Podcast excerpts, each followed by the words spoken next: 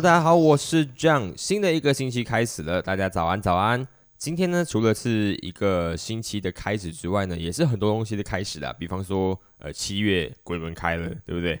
然后还有像是呃奥运会结束了，也表示说后奥运时期开始了哦。因为最近我们这确实是很需要奥运来给我们一些精神粮食啦。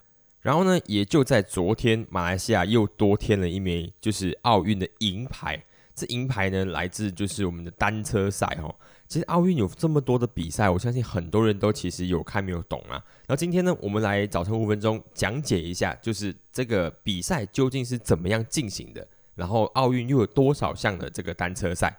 本次的奥运呢，跟脚踏车有相关的比赛呢，大致上分成就是公路自由车的公路赛啊，还有个人计时赛，然后再来还有就是场地自行车的这个竞轮赛啊、美式接力赛啊、全能赛啊、团体追逐赛、个人竞速赛，还有就是团体的竞速赛。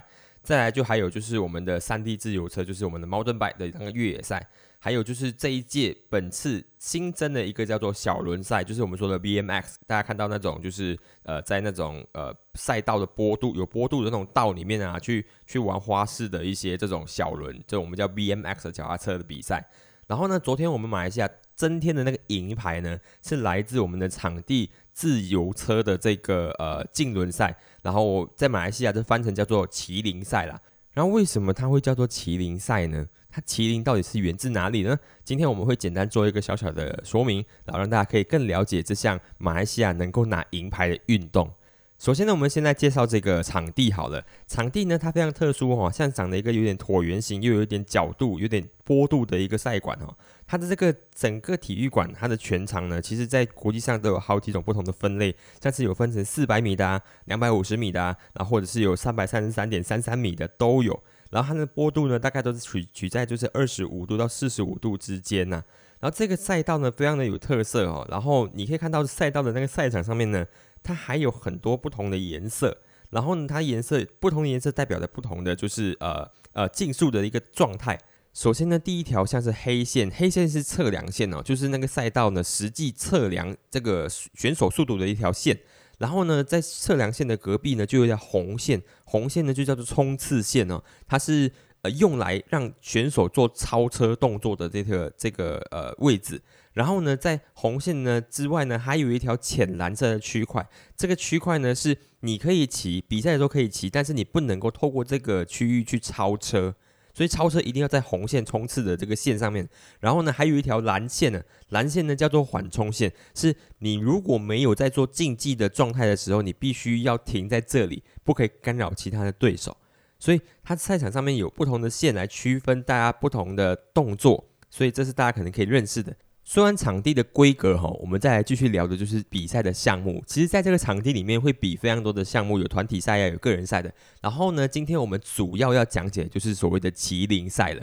麒麟赛很有特色哈，为什么它名字会叫麒麟赛？其实这个东西是因为这样子哈，这个比赛赛制呢，其实是源自于日本哦，它民间的一种赌博的方式。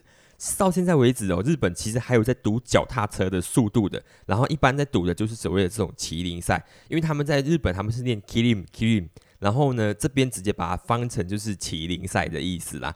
然后呢这个麒麟赛究竟应该怎么玩呢？真有趣哦，就是一开始的时候大家会先抽签，抽签决定你的排位，排位会决定说你究竟是靠内圈多一些还是靠外圈多一些。当然啦，靠近越内靠近内圈的人，他一定的那个优势就比较高。再来呢，这个比赛呢，其实是有一个骑着电动脚踏车的人，就是领跑的。